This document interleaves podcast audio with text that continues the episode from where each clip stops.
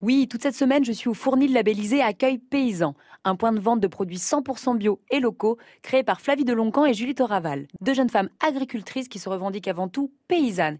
Et on va l'évoquer justement ce métier de paysan, des valeurs et un sens du travail réunis désormais autour d'un label, le label Accueil Paysan. Fabienne Bouillon, bonjour. Fabienne, vous êtes adhérente d'Accueil Paysan. Alors le label Accueil Paysan, c'est quoi? C'est un réseau euh, national et international en solidarité avec les petits paysans. Il y a 30 ans de cela, en 1987, un groupe de paysans qui ne se reconnaissaient pas dans l'agriculture productiviste en montagne, puisque c'est parti de l'Isère, a choisi de créer ce mouvement en, adaptant des formes d'accueil qui leur permettaient de diversifier leur activité et de faire un complément de revenus. Ça s'est fait au national, donc ça s'est diffusé progressivement avec un groupe de fondateurs, dont un qui est euh, sur euh, Coudeville, sur mer, hein, GG, il est bien connu. Donc euh, ça s'est mis en place au national et à l'international. Au fil des années, les paysans ont pris conscience que le territoire rural s'étoffait de personnes qui arrivaient et qui défendaient un patrimoine rural et un patrimoine paysan. On a 75% de paysans dans le réseau accueil paysan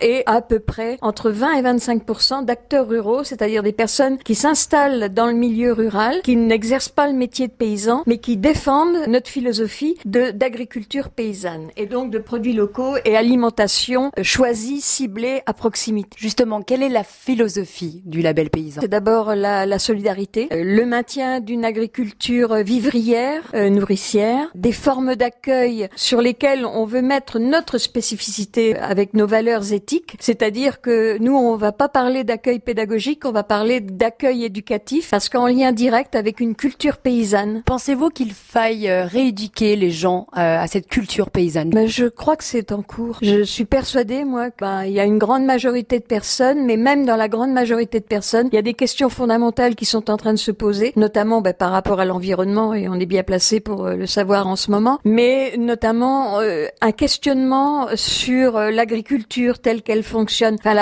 l'agriculture la, productiviste telle qu'elle fonctionne avec tous les inconvénients et toutes les difficultés qu'elle génère auprès des ce qu'on appelle les agriculteurs. Trois mots pour conclure et pour définir selon vous le mot paysan. Souveraineté alimentaire, respect du vivant et solidarité.